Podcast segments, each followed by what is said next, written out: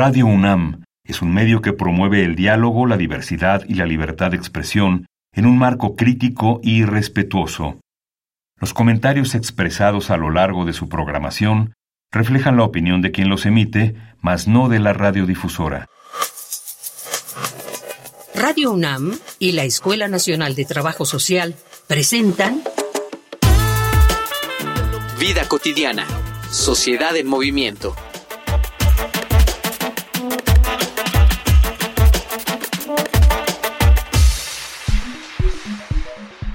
En las Meditaciones del Quijote, José Ortega y Gasset menciona, Yo soy yo y mi circunstancia.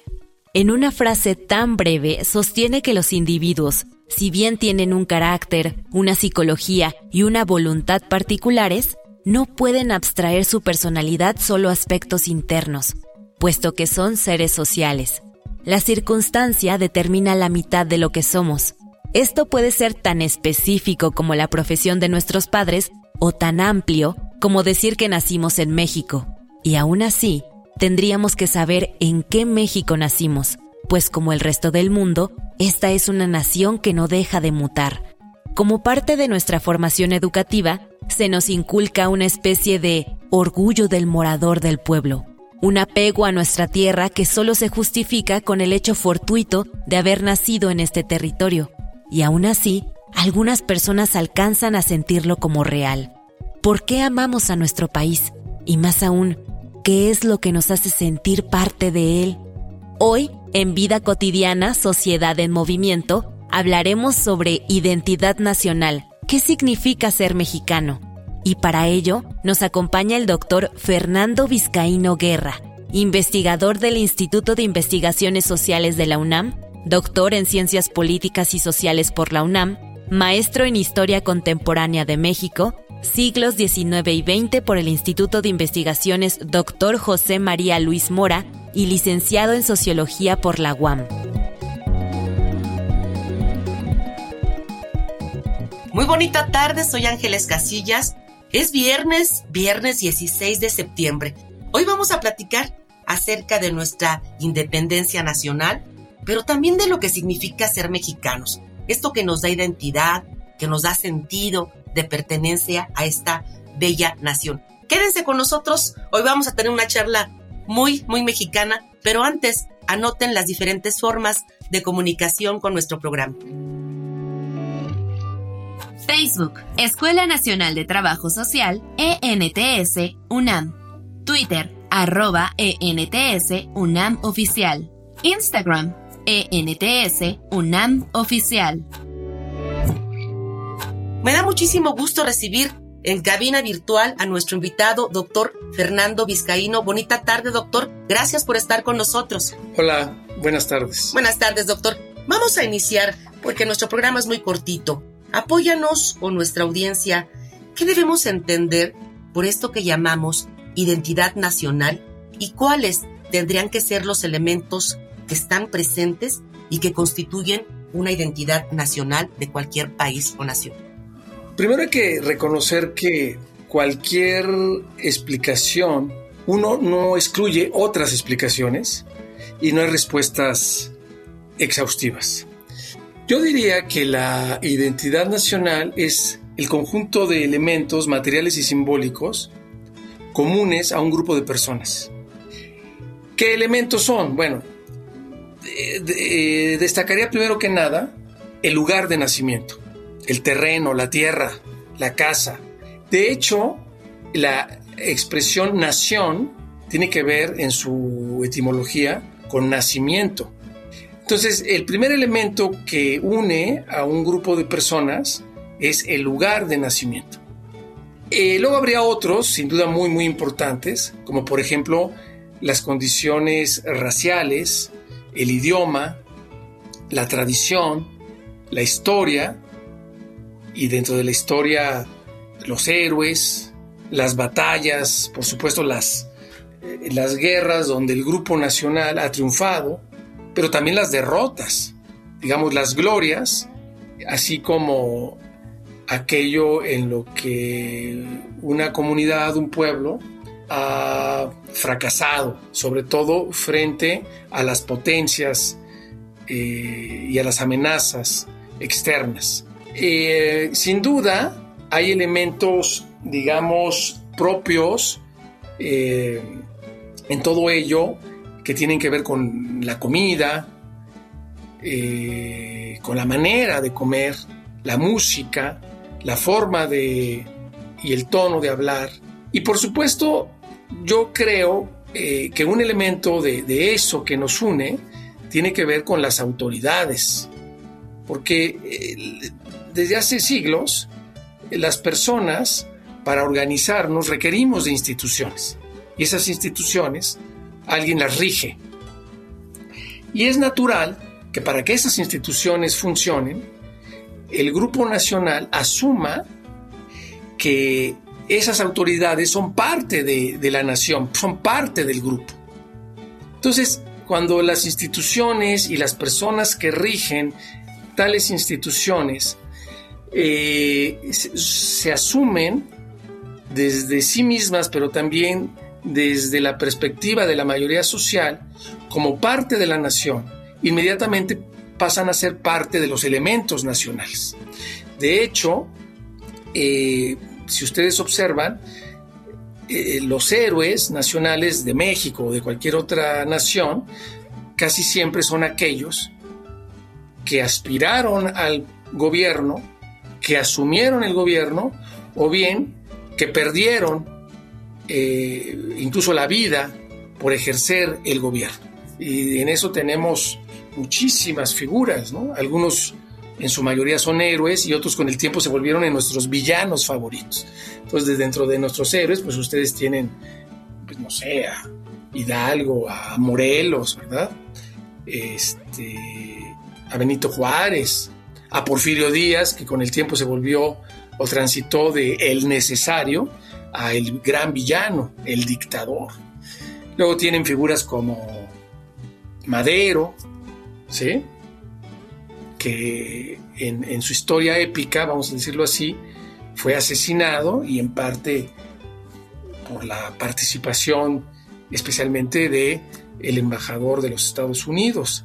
Y luego, por supuesto, tenemos a un eh, presidente como Lázaro Cárdenas, etc. Bueno, entonces, todos estos elementos son fundamentales y están en permanente movimiento. Ahora, hay aquí una pregunta que no voy a responder, pero invito a que nuestra audiencia la, reflexione. Cuando un niño nace, no nace pensando ni en Juárez, ni en Hidalgo, ni en Morelos, ni, ni en la expropiación petrolera.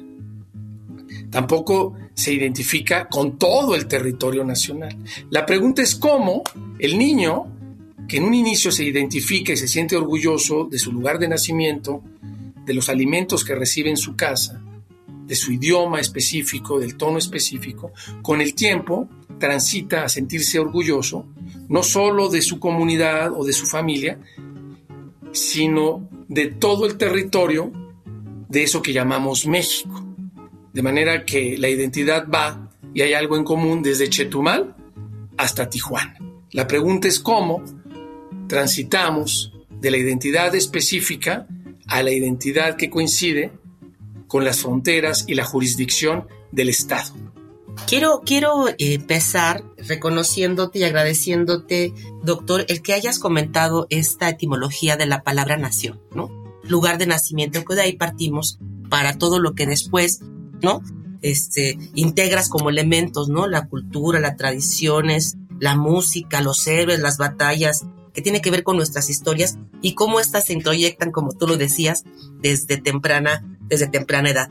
Hay datos que nos prepara producción para continuar con nuestro programa y abonar hacia esto que llamamos identidad. ¿Qué significa ser mexicano? Te invito a que escuchemos una infografía social. Infografía social. Por la conmemoración de la independencia, siempre nos referimos a septiembre como el mes patrio. ¿Eso es ser mexicano? La identidad nacional siempre está en proceso de construcción y cambio. Es por esto que la identidad mexicana del siglo XXI es una identidad en construcción. Este concepto encierra un sentido de pertenencia a un grupo social con el cual se comparten rasgos culturales, tales como costumbres, valores y creencias. El conjunto de rasgos que nos identifican como nación es un concierto de riqueza cultural, independientemente de los espacios físicos. Nuestro país tiene una composición pluricultural que aislada no la podríamos conceptualizar, pero que al sumar sus conjuntos genera una identidad rica en diversidad. Existen circunstancias coyunturales que nos dan identidad como mexicanos y suceden en forma de eventos deportivos, crisis, amenazas, emergencias o desastres naturales, por poner algunos ejemplos.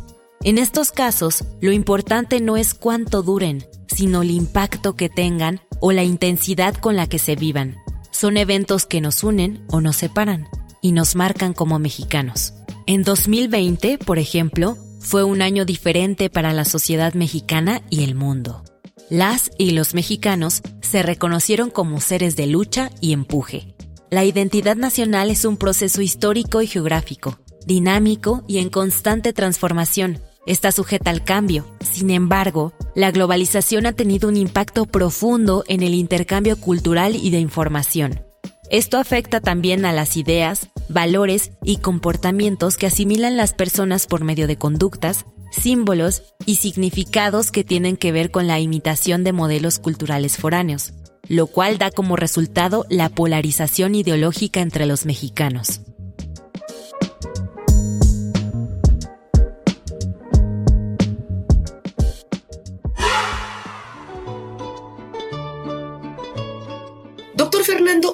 Desde tu experiencia, no solamente académica, sino también como parte de una, de una nación, de una sociedad, ¿cuáles han sido los principales significados que tú encuentras cuando las personas expresan qué es ser mexicano o mexicano?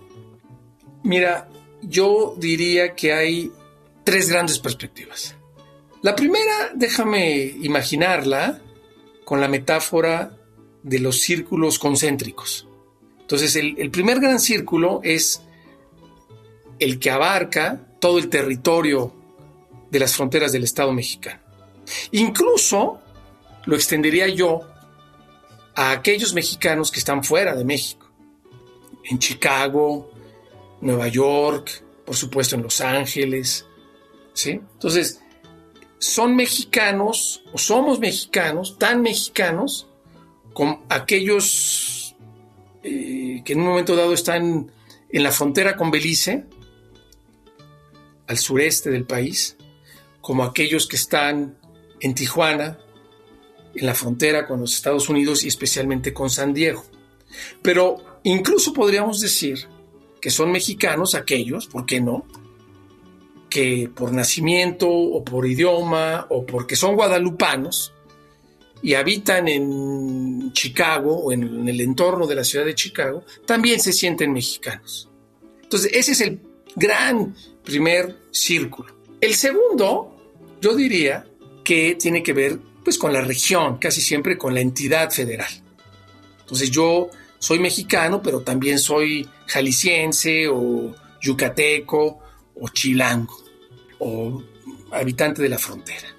Luego está el, el, que se siente mexicano, pero que también se identifica pues, con su comunidad inmediata, con su municipio, con su colonia, etc. Entonces, cuando tú le preguntas a alguien qué es ser mexicano, la respuesta es mixta. Tiene que ver con, con, algo que nos permite unirnos en el primer gran círculo concéntrico, que nos da una identidad general, pero también con algo que nos lleva a lo específico. Ahora, ¿de qué depende una o de otra cosa? ¿De qué depende que yo en un momento dado me sienta más eh, mexicano en términos de las fronteras del Estado o más mexicano, pero vinculado, digamos, a mi ciudad? Eh, eso, eso depende de, diversos factores. Eh, puede ser, si estamos de viaje y decimos, y te preguntan en Europa tu identidad, tú dices, pues yo soy mexicano y estás pensando en todo el territorio. Pero si estás en, en, la ciudad de, Mérida y hablas con, con alguien de otra región del país, tu condición de mexicano está muy, muy ligada a, la especificidad de la ciudad de Mérida o de Tijuana o de Monterrey o de Guadalajara, en fin.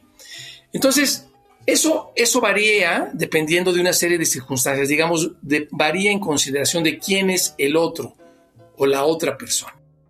Ahora bien, eh, además de esta suerte de identificación e identidad ligada a la geografía, hay elementos, digamos, ligados a la historia. Entonces, cuando alguien a mí me dice soy mexicano, casi siempre lo que me está diciendo es que soy descendiente de los pueblos indígenas. ¿Por qué? Bueno, pues porque así nos los enseñaron en los libros de historia. La historia oficial mexicana, la que se enseña en la escuela elemental, liga la mexicanidad con el origen indígena. No importa que tú te apellides López o Pérez o Vizcaíno, apellidos ligados a, la península ibérica. Y no importa incluso que tus abuelos o abuelas hayan sido eh, eh, hijos o hijas de, de, personas nacidas fuera de México. Lo importante es que nosotros decimos, yo soy mexicano y ser mexicano es ser descendiente de los pueblos indígenas. Entonces nuestra identidad parece que por conciencia nos ligamos casi siempre, como mayoría social, a los pueblos indígenas. Y en cambio renunciamos o rechazamos la, la otra parte de la mexicanidad racial o cultural o lingüística que tiene que ver con la España misma. Bueno, sobre esta pregunta, luego habría que agregar, por supuesto, que ser mexicano es obvio, es comer cierto tipo de alimentos, cierto tipo de platillos, escuchar cierto tipo de música, este, cierta condición racial. Por eso eh, Vasconcelos hablaba de la raza cósmica, porque tenemos características específicas, no solo los mexicanos, sino todos los hispanoamericanos, que no hay en otras regiones del mundo. Somos una raza síntesis. Entonces, eso también es ser mexicano. Y me, parece que, que, además todo ello, como, como decía antes, se expresa en las fiestas, las fiestas cívicas. Por ejemplo, en esta, este, que es fundamental, la, del grito de independencia.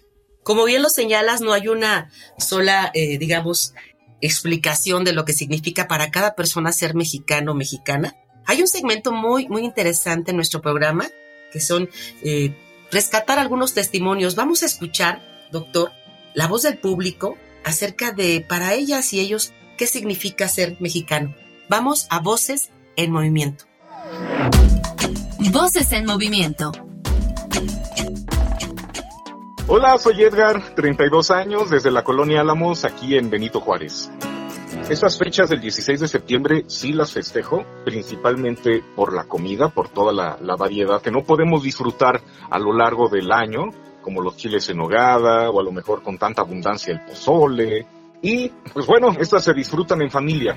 Hay veces que no se puede, por ejemplo, el 16 ir al recalentado, pero pues aprovecho y hago algunas otras cosas como descansar ese día, por ejemplo. ¿Estás orgulloso de ser mexicano? Sí, definitivamente sí. ¿Por qué? Porque a cada estado que vaya, que aparte parece un país cada estado, siempre hay algo diferente que ofrecer en cuanto a comida, el tipo de menú, a lo mejor el tipo de gente, la arquitectura, el tipo de lugar en donde te vas a quedar, los lugares que vas a visitar, los climas en los que vas a estar experimentando estas ciudades, estos paisajes. Eso nos hace también un país altamente turístico y la gente se maravilla tan solo de visitar el centro histórico. Entonces, eso creo que es lo que vale la pena. Soy Brenda Reyes, tengo 23 años, vivo en la alcaldía de Coyoacán, Ciudad de México. Sí estoy orgullosa de ser mexicana, definitivamente. Es algo que no solo me llena de orgullo, sino me hace sentir como con una oportunidad de demostrar al mundo y a, sí, a la demás gente que los mexicanos somos pues yo no diría así de, ay, somos los mejores, pero sí que tenemos muchas cualidades y muchas cosas que ofrecer. Y cada vez que veo, por ejemplo, una noticia de los mexicanos ganaron en tal cuestión internacional, o por ejemplo, yo que practico fútbol americano y recientemente las mexicanas se llevaron el oro mundial. Eso me hizo sentir increíble escuchar el himno nacional en televisión y ver que los otros países se ponían de pie para escuchar nuestro himno es algo que a mí definitivamente me hizo llorar. Entonces sé que sí tengo este sentimiento de orgullo mexicano y sé que en algún momento cuando yo esté llevando el nombre de México a otros países por algo que haga, definitivamente lo primero que voy a agradecer es haber sido mexicana y haber tenido la oportunidad de llevarle al mundo un poco de lo que yo pueda ofrecer y un poco de lo que mi país me dio a mí.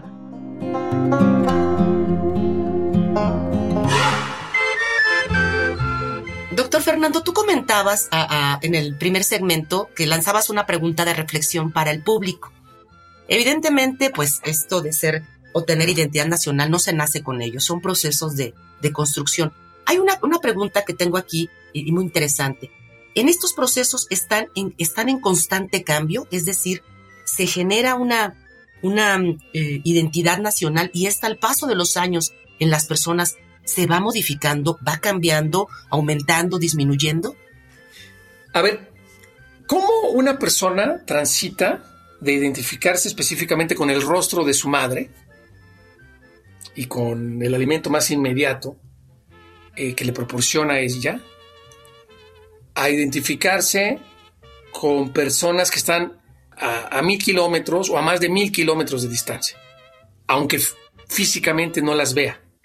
Es decir, cómo transitamos de la imagen que, que, nos construimos por el contacto físico inmediato a la imagen de ser mexicano que nos identifica más que materialmente, simbólicamente, con personas que están incluso allende las fronteras hay varios elementos que intervienen en este proceso de, la construcción simbólica de la nación o de, la nacionalidad.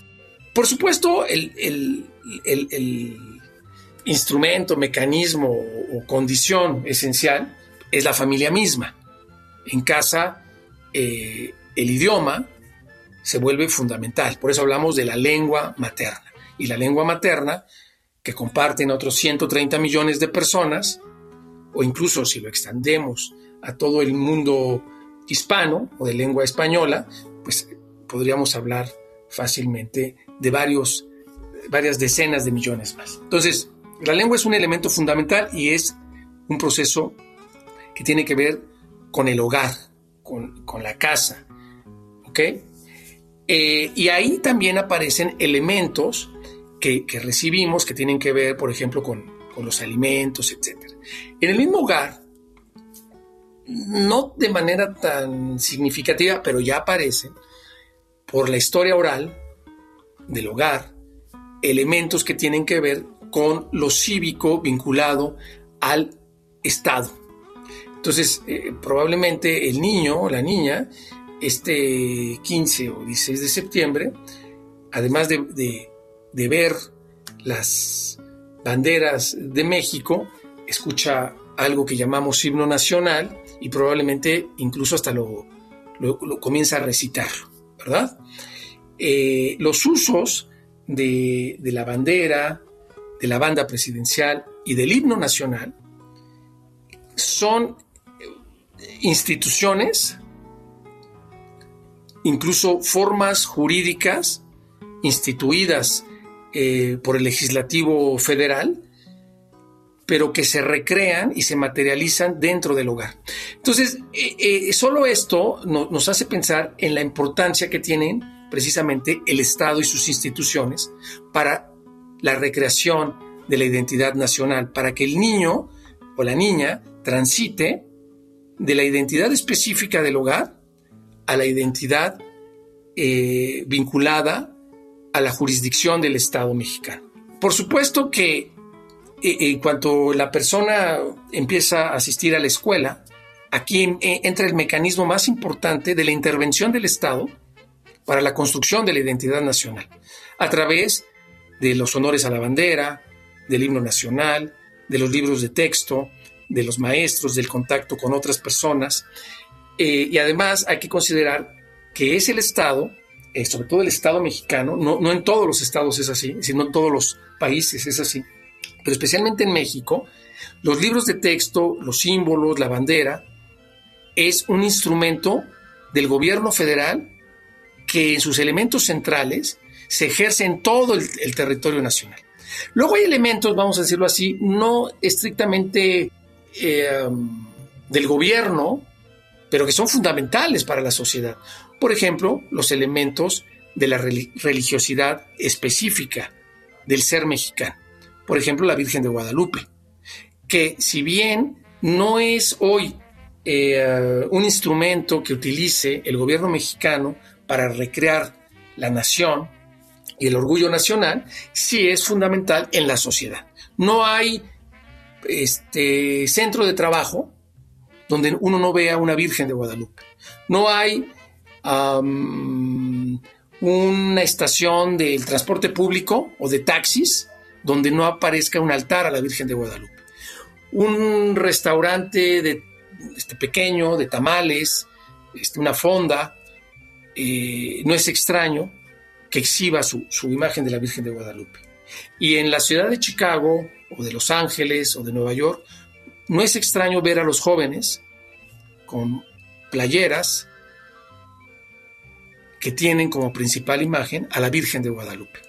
Entonces, estos mecanismos que no son estrictamente del gobierno, sí son de otras instituciones y que también sirven para el proceso de construcción de la identidad nacional. Pues eh, con estos eh, eh, procesos yo espero haber ejemplificado de alguna manera los mecanismos que sigue la persona desde que nace hasta que crece y construye una identidad nacional basada en, en, los símbolos que van más allá de la frontera, para explicar la función de la identidad nacional y cómo ésta está ligada con, especialmente con, con las instituciones, por ejemplo la iglesia, pero también con las instituciones del Estado mexicano. Estas son las reflexiones de un especialista, doctor. Es un placer haberte tenido aquí en el programa. Muchísimas gracias a nombre de la Escuela Nacional de Trabajo Social, el que hayas compartido yo a mi público, eh, pues, les pediría que en estas diferentes formas de expresarnos, de conmemorar este día, destinemos un espacio en familia para que nos preguntemos, ¿no? Entre los integrantes, ¿qué significa para nosotros ser mexicano? Es un ejercicio que me parece vale la pena. Quiero agradecer también a quienes hacen posible nuestro programa, tanto de Radio UNAM como de la Escuela Nacional de Trabajo Social, nuestra productora Ivonne Gallardo, la información que nos prepara Carolina Cortés, Carla Angélica Tobar, la coordinación de Roxana Medina, pero en especial agradecer a todas las personas que nos escuchan cada viernes. Yo soy Ángeles Casillas, y les deseo un excelente fin de semana y confío en que podamos coincidir en nuestra siguiente emisión. Bonita tarde.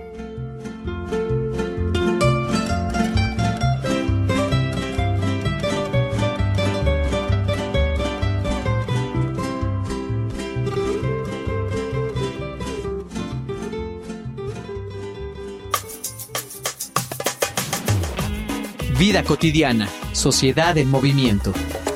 Es una coproducción entre Radio UNAM y la Escuela Nacional de Trabajo Social.